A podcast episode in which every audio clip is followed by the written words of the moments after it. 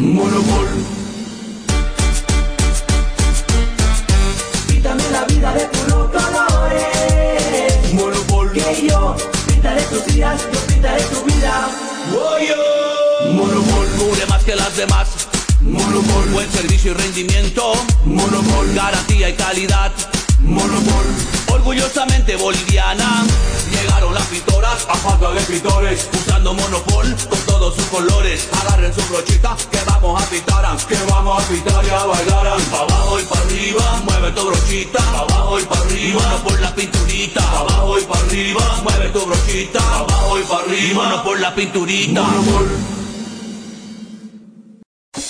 Los invitamos a un nuevo podcast de Tribuna Picante, con toda la actualidad del fútbol peruano e internacional, además de otras disciplinas deportivas, aquí en Tribuna Picante. Muy buenas noches, queridos fanáticos. Bienvenidos a un programa más de este tu espacio, Tribuna Picante. Recordándote que estamos por Radio Go Latina y Planeta.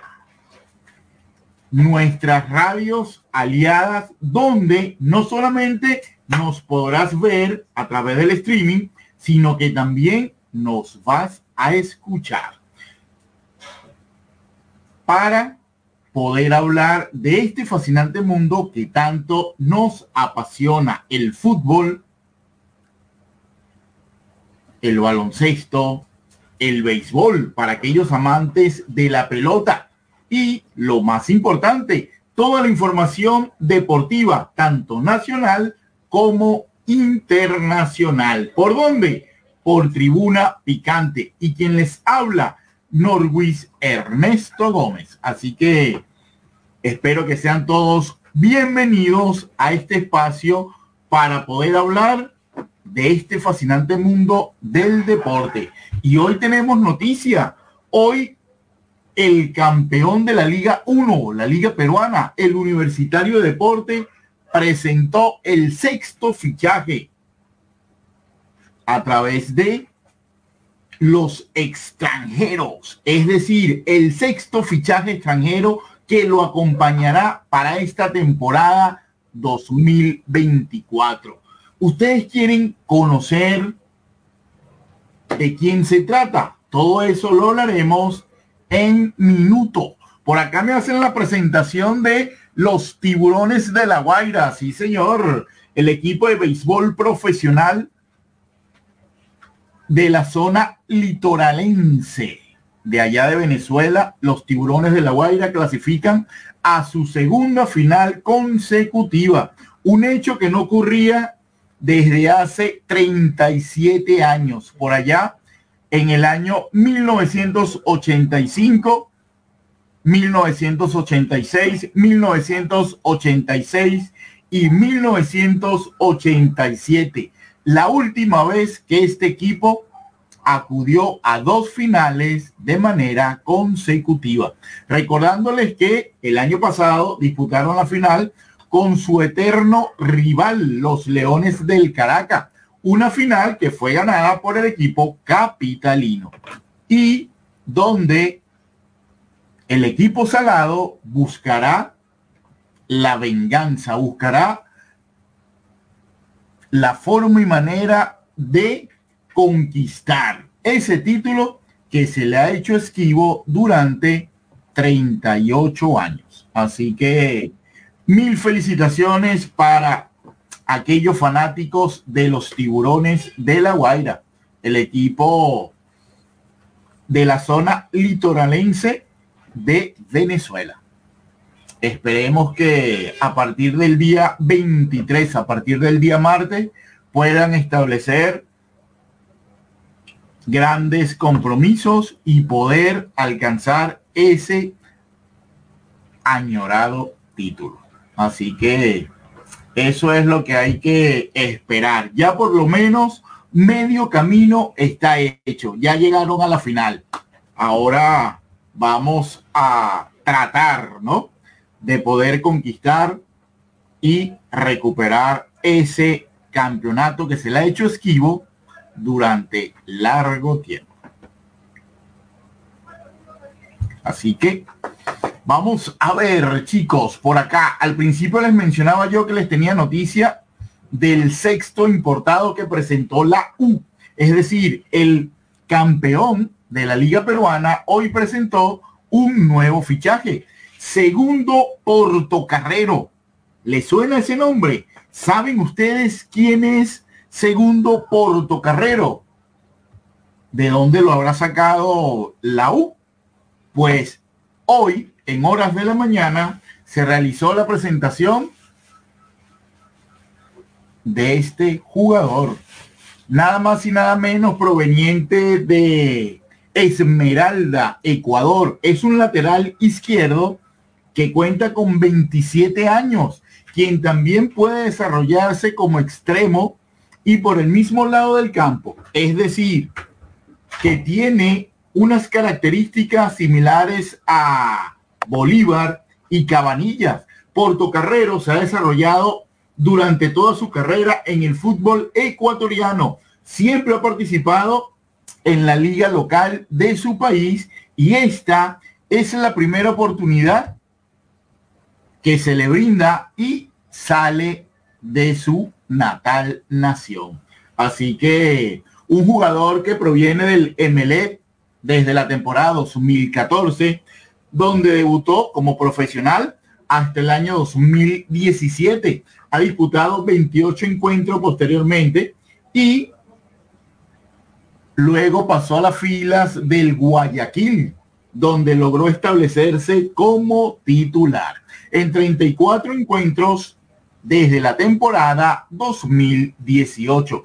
Sus actuaciones hicieron que el Deportivo Cuenca en el 2019 pusiera el ojo en, en él. Pero no solamente eso, sino que grandes equipos internacionales han querido contactarlo. Y la U fue quien tuvo ese privilegio de contar con la participación de este jugador ecuatoriano. Esperemos que siempre sea del agrado de la afición. Recuerden que la afición crema es una de las aficiones exigentes de nuestro torneo local. Y un fichaje de última hora, hay que esperar que se adapte a las exigencias del director técnico. Un fichaje que hay que darle tiempo, ¿no? Porque ya prácticamente este fin de semana viene la presentación, la noche crema donde ya el equipo está compenetrado y la suma de este jugador habrá que esperar para que se pueda establecer en los planes del director técnico. Así que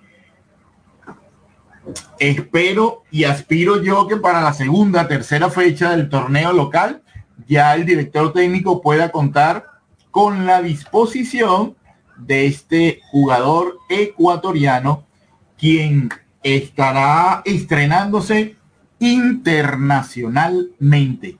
Y vaya de qué manera, ¿no? Porque lo va a hacer con el equipo campeón de la liga peruana.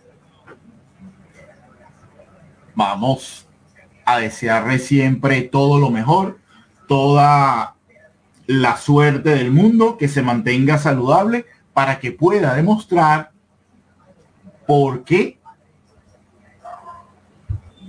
el cuadro crema lo contrató.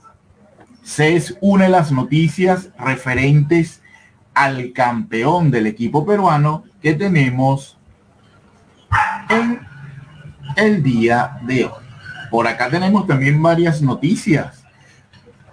Por acá nos preguntan cómo poder comprar las entradas para la tarde a Detina. Es decir, cómo poder establecer cómo poder tener ese boleto para jugar, para ver jugar a su equipo celeste. Vamos a buscarles por acá esta información, donde cómo podré, podrán comprar las entradas. Los hinchas también guardan con emoción, ¿no? Lo que es la presentación oficial del nuevo plantel de la tarde a Detina para este 2024. Por ello, la directiva del ADT puso a la venta ya las entradas vía online, donde todos podrán adquirir de manera fácil, rápida, las entradas tanto de la Liga 1 como de la Liga Sudamericana. En este sentido hay que señalar que el duelo ante Real Santa Cruz quedó programado para el domingo 21 de enero a las 3 de la tarde, hora local. ¿En dónde? En el estadio de Unión Tarma. Las entradas tienen un costo de 20 soles, lo que es la tribuna oriente, mientras que para aquellos que desean ir al lado occidente, tendrán un costo de 30 soles. Algo accesible para todo aquel que desee visualizar a su equipo. ¿Cómo podemos comprar las entradas? Simplemente ingresando en la página web de Teleticket. Por allí ustedes podrán comprar, adquirir las entradas para la tarde adetina. Y no solamente eso, sino que también podrán adquirir las entradas por adelantado para la Copa Sudamericana. Así que eso es lo que tenemos por acá de información. Por acá me acompaña en la noche de hoy Fernando. Muy buenas noches, Fernando. Gusto en saludarte. Un gusto verte después de mucho tiempo. Sí, señor, después de de estar trabajando juntos el año pasado cubriendo el suramericano de softball. Nos volvemos a encontrar por acá, mi hermano. Un fuerte abrazo, esperando que se encuentre bien, que haya pasado unas bellas fiestas de Sembrina y preparado para este año deportivo. De todas maneras, sí, en verdad eh, espero lo mismo, que hayas pasado, pasado un hermoso eh, feliz Navidad con tu familia, eh, un inicio de año muy bonito. Eh, en verdad un año bastante cargado, bastante cargado de actividades, hay bastantes torneos para hacer cobertura. Eh, tenemos mucho fútbol, tenemos Eurocopa, tenemos Copa América, tenemos eliminatorias, tenemos varios torneos también por, por ver, analizar. es un año futbolero, como muchos lo llaman y aparte también es el de universitario de deportes que por ahí escuchaba sobre la, la nueva contratación Crema, ¿no? Que el ecuatoriano que llegó a tienda Crema para esta temporada y vamos a analizar, ¿no? ¿Qué, qué es lo que pasará con Universitario en esta nueva versión 2020, con esta nueva versión 2024? Ya se presentó Alianza, ya se presentó Cristal, también viene la presentación del Sport Boys Vamos a ver cómo lo hace Universitario ese sábado. Sí, señor, y hablando de presentaciones, he visto por instancias de video, información que me llega, las prácticas y los entrenamientos del Melgar. Un equipo del cual no se habla, no tiene como quien dice mucho boom publicitario como los grandes, ya sea Sporting Cristal, la U, el Alianza Lima, el mismo Sport Boy, pero es un equipo que a la callada, a la calladita, como se dice por ahí, está haciendo el trabajo y tiene jugadores que tienen es el deseo de darse a conocer y de demostrar que están para grandes cosas. Y yo le pondría el ojo a este conjunto, al conjunto del Melgar. ¿Por qué? Bueno, el año pasado estuvo entre los primeros lugares, cuarto, quinto, bajó, perdió unos encuentros, no fue muy consistente, pero ya esos mismos muchachos que estuvieron el año pasado ya tienen un año más de experiencia, ya tienen un año más, como quien dice, de recorrido y pueden dar y mantener la talla en este torneo local.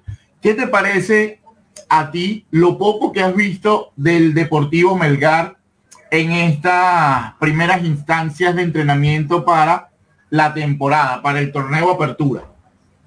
Bueno, Norwich, lo de Melgar me parece, no me sorprende, porque Melgar eh, obviamente trabaja pensando en hacer una gran campaña. No, ya no es un secreto. En Melgar ya viene demostrando de lo que es capaz años anteriores, lo hizo el 2022, luchando el torneo ante Alianza Lima, ¿no? En la final y de vuelta, eh, logrando una clasificación a, a la Copa Libertadores. También estuvo ese año una gran actuación en la Copa Sudamericana, llegando hasta semifinales, cosa que ningún equipo peruano había logrado en años. Cienciano fue, si no me equivoco, uno de los equipos, bueno, el único equipo que logró quedarse con la Copa Sudamericana y se esperaba que ese año Melgar lo consiga, ¿no? Porque tenía un equipo bastante competitivo, tenía un equipo bastante fuerte, unido, sólido, pero lamentablemente no lo logró. Pero en el torneo local, eh, al parecer fue eh, cayendo un poco su nivel, pero llegó a tener un buen rendimiento en la gran final contra Alianza Lima en Arequipa y bueno, ya se conoce que llegó a ser subcampeón para esa temporada 2022. Y bueno, el año pasado, eh, un año bastante discreto, justamente creo que mencionábamos que Melgar estaba más enfocado en la Copa Libertadores que en el torneo peruano, que quería hacer un buen papel, que quería hacer historia, que estaba obligado a demostrar que estaba para competir a nivel internacional, pero poco a poco se fue dejando eh, se ha ido demostrando que Melgar también estaba pensando en el torneo peruano por una parte, ¿no? No logró el objetivo de quizás de poder clasificar a la siguiente etapa de la Libertadores, pero vino creciendo poco a poco en el camino del torneo peruano 2023 hasta lograr su clasificación a la próxima Copa Libertadores de este año, donde la tiene también un poco complicada el camino, pero ya demostró que está, está preparado para las diversas eh, competiciones internacionales, ¿no?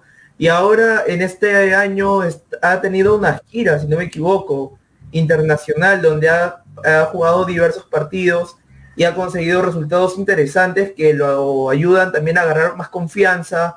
Es un nuevo grupo, también hay que rescatar o resaltar, mejor dicho, que varios de los jugadores de Melgar que formaron parte del plantel 2022-2023 ya no siguen más como de Arrigo eh, y entre otros jugadores, ¿no? Que se fueron a diversos equipos de la de la Liga 1.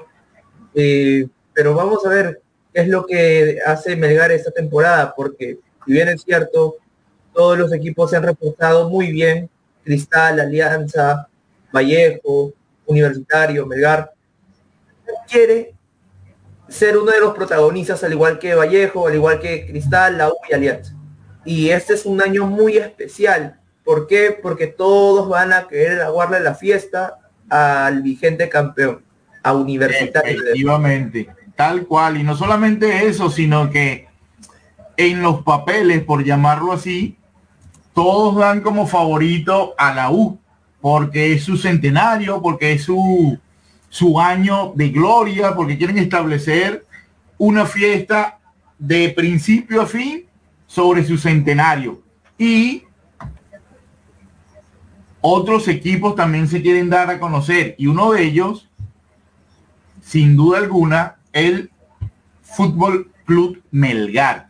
Inclusive, tanto así que el Melgar el, tendrá su presentación el sábado 20 de enero frente a el León del Sur, ¿no? Lo que es el, equipo de Bolívar de La Paz. Un encuentro que se disputará a las 2 y 30 allá en la ciudad de Arequipa. Un equipo que brindará, como tú mismo dices, ¿no? Tratar de establecer lo que es la recuperación de algunas de sus piezas, pero con las piezas jóvenes que tenían desde el año pasado, nuevos ingresos, ingresos que se han podido acoplar de la mejor manera, que han pasado por desapercibido, pero tienen esa esencia, ¿no? De demostrar por qué están acá, por qué escogieron lo que es ese equipo rojinegro para representar o jugar en el fútbol peruano. Así que esperemos que sea uno de los equipos que pueda dar la talla a los grandes del torneo local. Otro equipo del cual no se ha hablado mucho, inclusive tiene su presentación el día domingo, es el equipo Rosa. El equipo Rosa viene prácticamente que unos años donde no ha tenido los mejores resultados. Un equipo donde la afición es exigente, pero no solamente exigente hacia los jugadores, sino que la misma afición es exigente con la directiva, donde tiene mucho que ver, donde tiene mucho a la hora de tomar decisiones, ¿no? Lo que es la afición del Sport Boys. ¿Podrá el Sport Boys recuperar sus años de gloria en el fútbol peruano y olvidarse de estos tres, cuatro años donde no ha figurado en los primeros lugares? Exacto. Eh, bueno, la realidad del Boys es totalmente diferente, creo yo.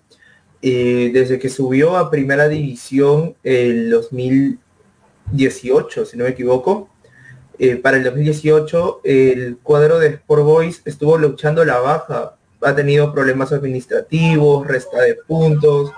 El año que me sorprendió el Sport Boys fue, si no me equivoco, en año de pandemia. Si no me equivoco, fue 2000 2021, cuando, logró clasificar a la Copa Sudamericana después de mucho tiempo. Y parecía que Sport Boys volvía a ser ese equipo competitivo que te iba eh, que te iba a luchar quizás algo importante, ¿no? Pero lamentablemente eh, no fue así. El año pasado luchó nuevamente la baja, sufrió resta de puntos. Ha sido bastante complicado el año de Boys y los hinchas, como tú lo mencionas, son bastante exigentes tanto eh, con los jugadores que también con la directiva, ¿no? Porque se exigen jugadores de buen nivel, se exigen buenos resultados, porque el Sport Boys es uno de los grandes o uno de los equipos importantes de acá del Perú.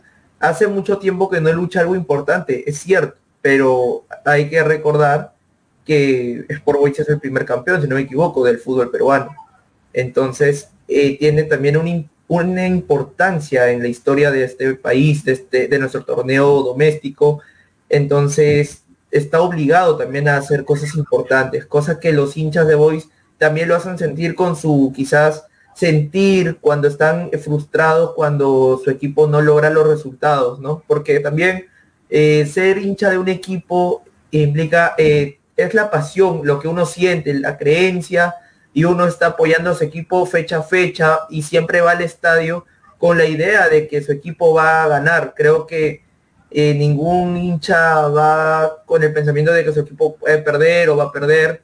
Creo que todos tenemos eh, la mentalidad de que nuestro equipo va a ganar, pero así el equipo no gane, se va a apoyar hasta el final, porque esto es una pasión, es lo que realmente eh, es el fútbol como se hacen llamar, ¿no? El Sport Boys es el, equipo del barrio, el equipo del pueblo, el equipo donde toda la afición, donde toda la zona, prácticamente el Callao, se viste de rosa.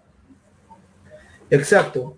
Y por lo tanto, se espera que este año Sport Boys esté luchando en los puestos más importantes, empezando por Copa Sudamericana y pueda darle una alegría al pueblo chalaco, ¿no? Porque obviamente se lo merecen porque han estado en las buenas y en las malas, apoyando siempre, han estado fecha a fecha eh, buscando el equipo para lograr el objetivo que era el año pasado, mantenerse en la categoría de la primera división.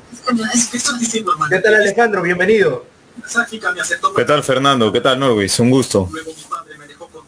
Muy buenas noches Alejandro, ¿cómo has estado? Muy bien. Ahí pues, esperando la semana. Semana de pretemporada. acá estamos hablando, Alejandro, del Sport Boys. ¿Podrá el Sport Boys recuperar los años de gloria? ¿Podrá el Sport Boys darle la pelea a los grandes del fútbol nacional? Yo confío en que sí. Me imagino de que este ha sido un año de, el 2023, un año de como un baldazo de agua fría para todos los dirigentes al ver que estaban a punto de ir este, a la segunda división y más aún con la baja de puntos, pero pese a ello, han sabido dar la cara, han sabido afrontar toda esa situación tan difícil que se había puesto. De mi parte lo veo un poco injusto lo de la Federación Peruana al haber hecho ello, pero ha sabido sacar, sacar el resultado de la cancha, más no en la mesa. Sí, bueno, y pasado fin de semana se dio una muestra, ¿no? Donde le jugó de tú a tú a la Alianza Lima, por allá en un partido que se jugó en la finca de, de Cineguilla, a dos tiempos de 40 minutos, con un marcador de un gol por cero, ¿no? A favor de uno, del equipo, ¿verdad? Pero donde el Sport Boy, sin duda alguna, demostró un desempeño total. Y no solamente un desempeño en el partido, sino que se le dio identidad. Eran los que te dominaban el balón, eran los que tenían más opciones de gol. Fueron los que crearon oportunidad de juego. Y eso prácticamente el, el entrenador lo notó, ¿no? Y lo vio y salió muy favorecido. ¿Por qué? Porque tuvieron de repente algunos inconvenientes al final, se les lesionaron algunos jugadores, de repente por no tener lo que es la condición necesaria o la preparación necesaria para este encuentro, recordándote que venían de lo que es este el periodo de entrenamiento, calentamiento, pero lastimosamente una de sus figuras, lo que es este Damián Arce, fue quien salió lesionado en los últimos 10 minutos, pero sin duda alguna mostró una cara totalmente diferente y muy satisfactoria el Sport Boy. A pesar de un marcador de un gol por cero, pero se le vio lo que fue ese carácter, ese dominio, que no se le veía durante los últimos años. Por eso es que junto al Melgar, yo diría que el Sport Boy puede dar la sorpresa esta temporada. Claro. Yo también concuerdo. Yo, yo sé de que va a estar ahí, mínimo va a estar peleándote Copa Sudamericana. Y qué mejor de que un torneo internacional también, Sport Boys después de haber casi pasado por el descenso, ¿no? Sí, yo creo que sí. bueno, lo veremos el día, lo veremos el día domingo cuando se enfrente al Stronger de Bolivia para celebrar lo que es la presentación rosa, donde la tarde rosada, la tarde rosa, efectivamente, donde se dará la presentación de los jugadores, del director técnico de la directiva para este torneo apertura del 2024. Así que esperamos estar por allá, traerles toda la información referente a la tarde rosa y trataremos de hablar con los jugadores, con los protagonistas de este encuentro. Así que bueno, chicos, para finalizar ya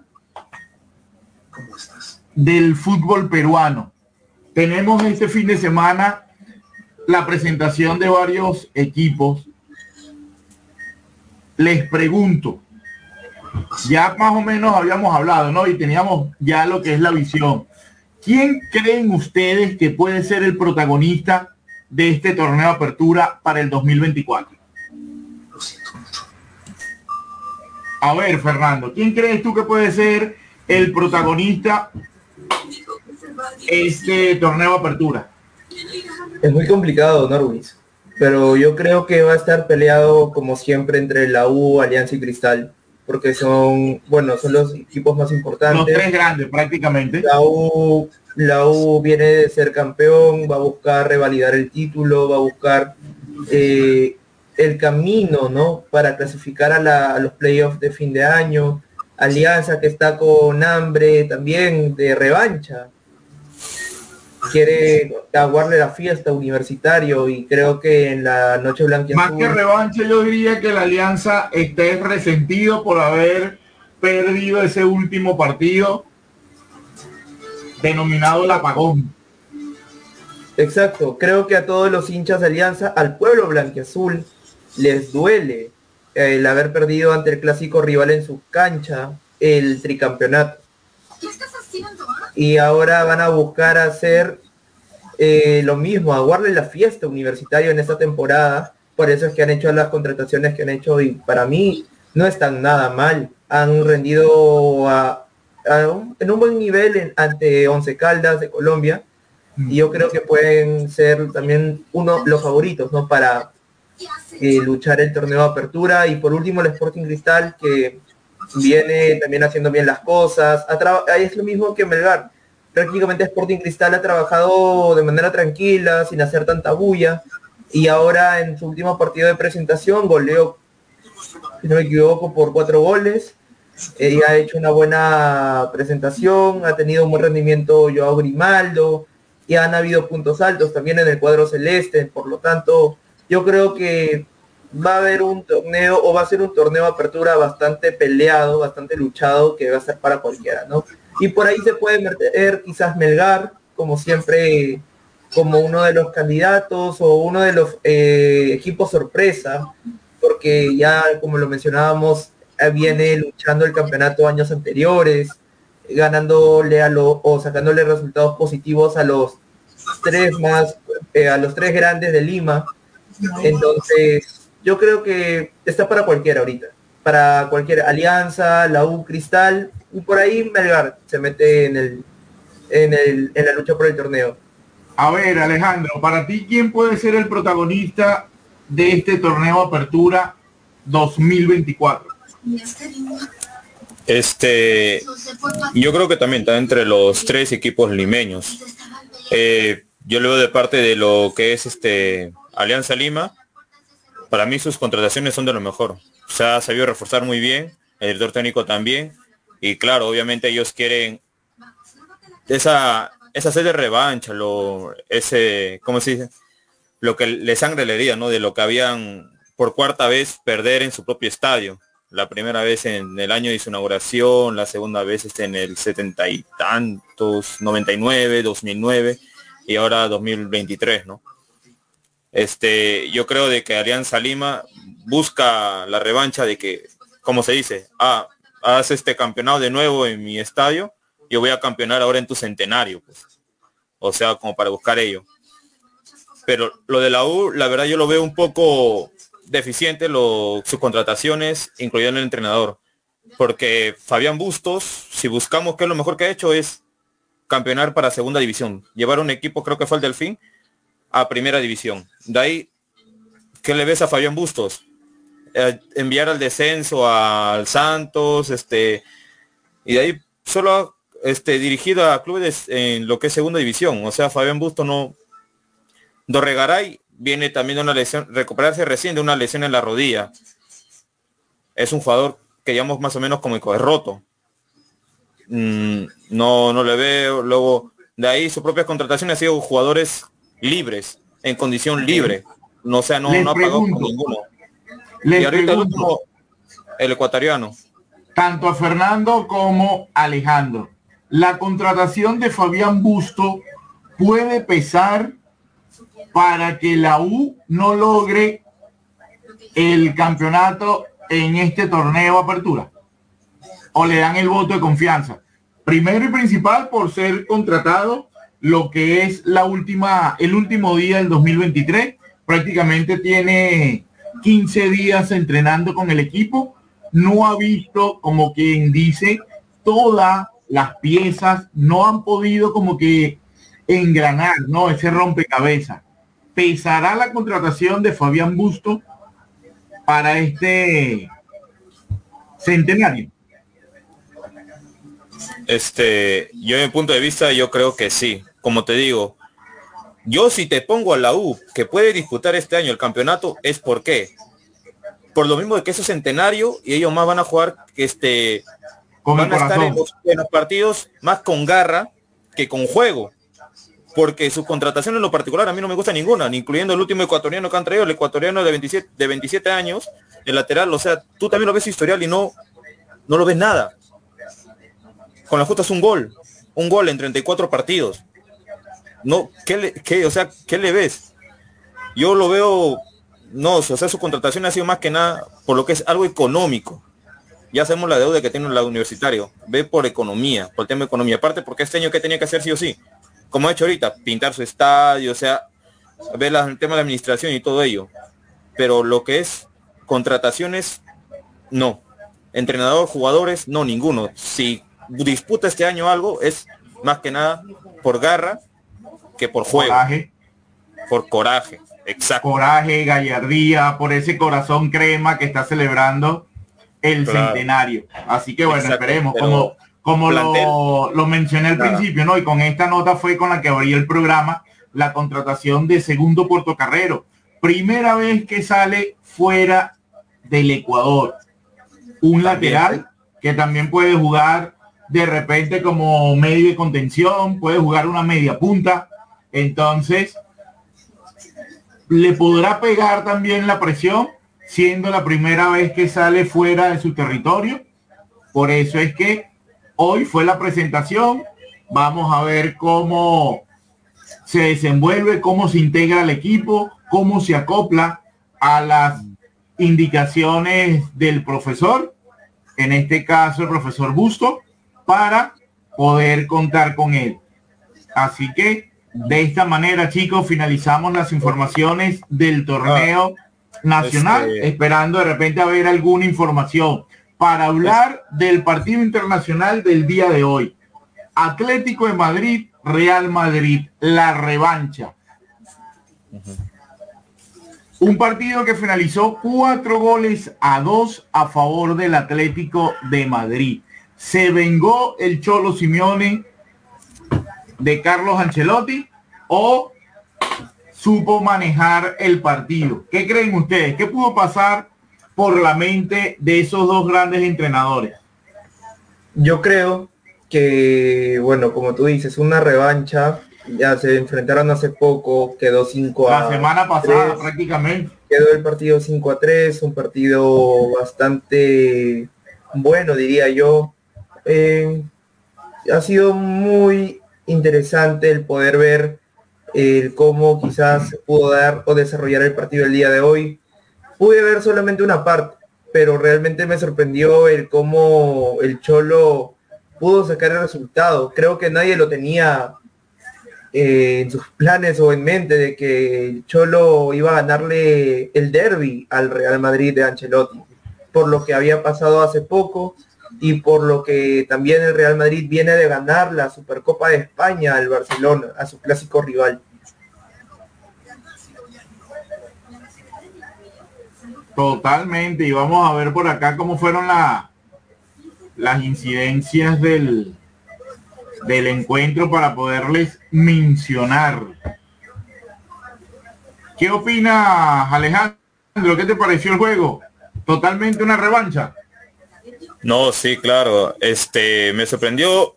Yo creo que más ha sido la jerarquía de- del Atlético de Madrid. Este, y eliminarlo al Real de Madrid también de la Copa.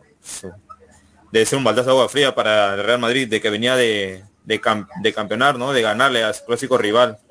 Y de lejos, por cuatro goles. Pero también Real Madrid se ha mostrado algo, un grupo más o menos, como se dice, inconexo, desabrido, no, no lo, no lo vi este su juego como lo había hecho en el primer juego con el este con el Atlético y también con lo que mostró con el Barcelona. Pero el Atlético medio se iba a aprovechar ello, ¿no? Así que Totalmente, ¿no? el Porque fue prácticamente el el- trámite, El equipo que abrió el marcador fue el Atlético de Madrid con Samuel Lino en el minuto 39. Después Exacto. en el minuto El 45, empate. lo que es prácticamente el minuto de descuento, Oblak es quien empata, ¿no? Y el juego, el primer tiempo finaliza 1 a 1. Después viene el gol de Morata en el minuto 57. Luego lo empata José Lu en el minuto 82. Es decir, el partido finalizó 2 a 2, un toma y un dame, pero donde el Atlético de Madrid se demostró con el dominio total del juego. Le pegaría el cansancio a los jugadores del Real Madrid, les pegaría lo que es jugar contra el Atlético la semana pasada, jugar contra el Barcelona el fin de semana, ahora verle la cara nuevamente al Atlético de Madrid. Le pegó el cansancio a los jugadores que no pudieron, como quien dice, soportar lo que es la prórroga. del que también hay que, hay que resaltar, es muy importante recordar que el Real Madrid viene de jugar eh, un torneo de semifinales y ha sido bastante complicado para ellos porque ellos han tenido un alargue, en la semifinal contra el Atlético de Madrid, han jugado una final contra el Barcelona. Eh, sumándole todo eso, creo que obviamente hay una sobrecarga, un cansancio por parte de los jugadores y por ahí corrió una ventaja por parte del Atlético de Madrid, ¿no? Porque quizás no han tenido un tiempo para poder recuperarse al 100% y han tenido pocos días para trabajar, recuperarse, para prepararse para este partido importante. Obviamente, eh, al Real Madrid siempre lo tienes que poner como favorito porque es un equipo con historia que ha demostrado superar momentos eh, complicados, resultados adversos. Entonces, eh, esta vez le tocó perder, pero obviamente eh, así es el fútbol. a veces sorprende, ¿no? Y que uno de los equipos favoritos o los grandes caen y en este caso también fue el Real Madrid quien eh, le tocó perder eh, en esta llave contra el Atlético de Madrid, obviamente un partido muy bueno, interesante. Siempre son de regalarnos partidos súper eh, fuertes, ¿no? intensos. Ya nos demostraron la semana pasada con el 5-3, nos demostraron hoy día con el 4-2. Totalmente, y donde el, Atlético de Madrid, ¿no? Prácticamente en los minutos 5, 7 del complementario, Antoine Grisman, sin duda alguna le da la delantera al Real Madrid, al Atlético de Madrid, una delantera o un, un, adelanto que nunca perdió lo que fue en el en la pizarra, porque luego Rodrigo Riquelme en el 119 y 120 mal marca lo que es el 4 a 2.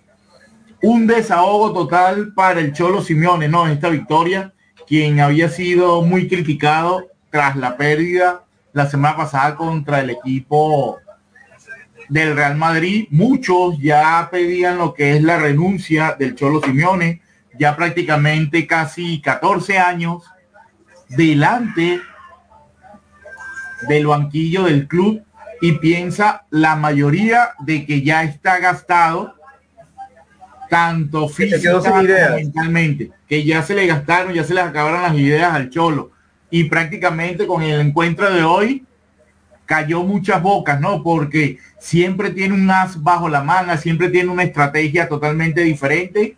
Lo que sí me gusta del Cholo es que le ha dado más oportunidad a jugadores de la banca, ya no está contando con grandes figuras y ha sabido rotar lo que es el, el equipo, algo que no lo hacía con mucha frecuencia anteriormente. Exacto, lo que ha hecho el Cholo ha sido demostrar que todavía está vigente, que todavía tiene toda la fuerza y la capacidad para poder dirigir al cuadro colchonero. Eh, lo demostró hoy día con el resultado. Creo que varios, incluyéndome, decíamos que el Cholo había cumplido su ciclo hace mucho tiempo.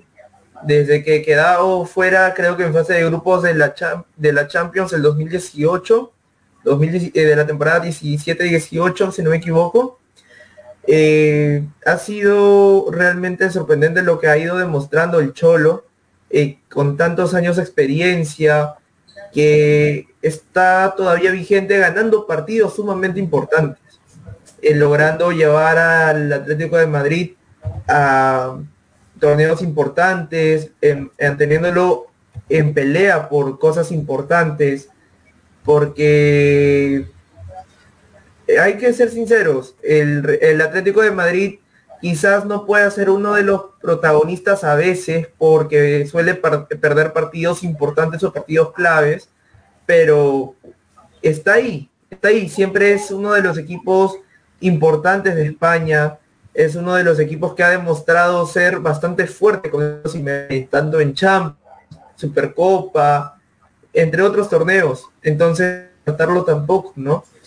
Y ahora, como tú dices, está el Cholo refrescando el equipo, está rotando, usando nuevos jugadores, está usando la banca, está buscando una nueva estrategia, quizás una, una nueva eh, formación para poder así armar un equipo mucho más competitivo para luchar eh, lo que resta de la temporada y hacer que el Atlético de Madrid logre cosas importantes. Totalmente. Y hablando de fútbol, y ahora nos vamos y seguimos, ¿no? Lo que es con el fútbol internacional, recordándoles que el día sábado, 20 de enero, se inicia el preolímpico, preolímpico que se estará jugando en Venezuela y donde la selección peruana disputará su primer encuentro contra Chile. ¿Qué expectativas hay para esta selección nacional sub-23 que busca un cupo para París 2024? El panorama es muy complicado para la selección peruana de Chemo del Solar. Debutamos contra una selección chilena que también suele competir al máximo nivel, quizás en los torneos sudamericanos. Chemo llega con varias bajas importantes, está con jugadores de 17, 18 años que le están eh, quizás dándole un rodaje importante porque como lo mencionó Chemo en su momento, voy a llevar a jugadores de 17 y 18 para que se vayan consolidando y vayan eh, eh, agarrando más ritmo internacional porque pienso mantener esta base para el próximo sudamericano sub-20 porque la idea de Chemo quizás es clasificar el próximo mundial sub-20 y obviamente quizás eh, se podría se pudo haber visto de que también pensaba luchar por la clasificación a los Juegos Olímpicos de París 2024 porque quería contar con varios nombres importantes como el de Aurimaldo, Catriel Cabellos, Piero Quispe, entre otros eh, jugadores que la están quizás rompiendo, ¿no? O, o, que están acá en el torneo peruano o que están ya fuera del país como lo es Piero Quispe en el Pumas de México. Y bueno, obviamente los equipos importantes acá en Perú, Universitario, Alianza Cristal, no se dieron jugadores importantes o claves para, para este preolímpico, ¿no? Como es Grimaldo, Cabellos, pero sí está, por ejemplo, uno de los jugadores que hace poco mencionaban eh, que estaba siendo pretendido por equipos internacionales, que es Víctor Guzmán, el delantero de Alianza Lima, una de las promesas o proyecciones eh, a corto y largo plazo para el fútbol peruano, para la selección mayor. Eh, bueno, yo creo que Perú la tiene un poco complicada en este sudamericano sub-23, eh, buscando la clasificación a los próximos Juegos Olímpicos de París. Viendo la plantilla del director técnico, si mal no recuerdo, solamente dos jugadores, ¿no? Son del ámbito internacional. Alexandro Burlamanqui, que juega en España. España, claro. Y tenemos otro que no me recuerdo cuál. Creo que es un defensa o otro mediocampista. Pero el resto de jugadores todos, totalmente y todos son de la liga local. Y para mí una de las principales figuras, sin duda alguna, van a ser los porteros. ¿Por qué? Porque los porteros vienen de quedar campeón con la U, tanto Jefferson Rodríguez como Diego Romero. Y son las piezas fundamentales, ¿no? Que vienen de, de quedar campeón, los que pueden establecer el orden y el control en el terreno de juego. Claro. A ver, déjame ver la lista de convocados de Chemo. Vamos a hacerle un a la lista de convocados de Chemo para poder analizar, ¿no? El, cuál es el panorama, quiénes han sido los elegidos para poder disputar ese sudamericano importante. Tú mencionabas a los tres arqueros, sí, que eran Rodríguez, Jefferson Nolasco, Cienzano, el portero de Cienzano, Jefferson Rodríguez y Diego Romero, ambos de la U. Claro, y está Jefferson Nolasco. Ajá, que es el de Cienzano. Después está en defensas Brian Arias, Emilio Saba, Eric Noriega, Juliño Astudillo, está Marco Guamán, Alejandro Posito, Anderson Villacorta, Rafael Lutiger y Matías Yontop. Correcto, prácticamente tenemos defensa del Sporting Cristal, tenemos un defensa de la Alianza, tenemos un uno del del Manucci, dos, tres del Manucci, y el de Universitario, prácticamente. Después tenemos Después tenemos en el mediocampo a Vasco Sawyer, que es uno de los jugadores que refuerza el primer equipo de Alianza Lima esta temporada. Tenemos a Adrián Ascuez, otro de los jugadores importantes, creo yo, con mayor proyección. Creo que sigue en el Sporting Cristal, no sé si me estoy equivocando. Todavía, sí señor, todavía sigue en el Sporting Cristal. Eh, está Ian Wisdom, parece que... Sporting Cristal. Después Álvaro Rojas. Universitario. Francesco Flores. Burlamaki y Eslin Correa. Flores de, si mal no recuerdo, de la UCB, de la Universidad César Vallejo. Burlamaki, que mencionabas que es en la Liga de España, y Eslin Correa. Del Cusco y por último los delanteros. Y por último los delanteros, que están Dieter Vázquez, Víctor Guzmán, justamente lo mencionaba, que estaba siendo seguido por equipos internacionales, que es uno de los delanteros con mayor proyección en el fútbol peruano actualmente. Correcto, y Guillermo Larios. Goicochea, ¿de qué equipo? Goicochea, si no me equivoco, viene de Alianza Lima, si no me equivoco. Viene de la Alianza Lima, es decir, prácticamente todos son jugadores de la liga local. El único es Burlamarqui, que es de España. Claro. Y después Guillermo Larios, que no, le perdí el rastro. Creo que el año pasado estaba en Municipal, no me acuerdo. Ahora no. Manucci, creo. Manucci. La última vez que yo escuché de él estaba con el Manucci. Sí, no me acuerdo bien en qué equipo estaba Larios. Entonces prácticamente todos, todos, todos los jugadores de la liga local, excepto Alejandro Burlamarqui, que es de España. Claro, parece que es un equipo bueno, podría sorprender. Vamos a ver qué es lo que le depara al equipo de Chemo del Solar, ojalá. Todo por, el bien del fútbol, pero bueno, esperemos que le vaya súper bien, ¿no? Que den la sorpresa. Porque ya yo, yo me contentaría con que gane un partido. Con que gane partido, un con que gane un partido me contentaría. El partido, el partido del sábado contra Chile es primordial. ¿Por qué? Porque le puede cambiar la cara y le va a levantar el ánimo a esos muchachos. El partido inaugural contra Chile. Aparte la autoestima también para los muchachos. Ah, Lario jugaba en Suyana, ya me acordé. Porque me acuerdo que estaba en el partido ahí, también con lo, metieron con el partido de la U cuando estaba ahí este en el. Él le metió el gol a Universitario en la victoria de Alianza Atlético de Suyana. Larios. Ah, ok. Salario, eh, Guillermo Salario. Guillermo Lario, está en eso ya, me acordé. Ah. Ajá. Sí, sino que el uniforme más o menos se parece porque es azul y blanco. Más o menos algo así está. Azul, blanco, más o menos. Por eso que más o menos estaba confundiendo con el Manucci, claro. Pero muy bien, muy bien. Entonces, bueno, deseándole siempre lo mejor de la suerte al equipo bicolor. En esta oportunidad la sub-23 quien el sábado disputará su primer encuentro frente a su similar de Chile. Partido que se llevará a cabo, vamos a ver, Perú-Chile a las 2 de la tarde, hora local. Hora... ¿No debutan el domingo? Dime. ¿No debutan el domingo? El 21, el 21, el domingo 21, 3 de la tarde, hora, hora local. Claro, es decir, 3 de la tarde hora, 3 de la tarde hora local, 4 hora Venezuela. El domingo, el domingo es el, el debut. Yo puedo decir que es un partido que Perú le puede ganar a Chile un 2 a 1. Wow. Ya da acá.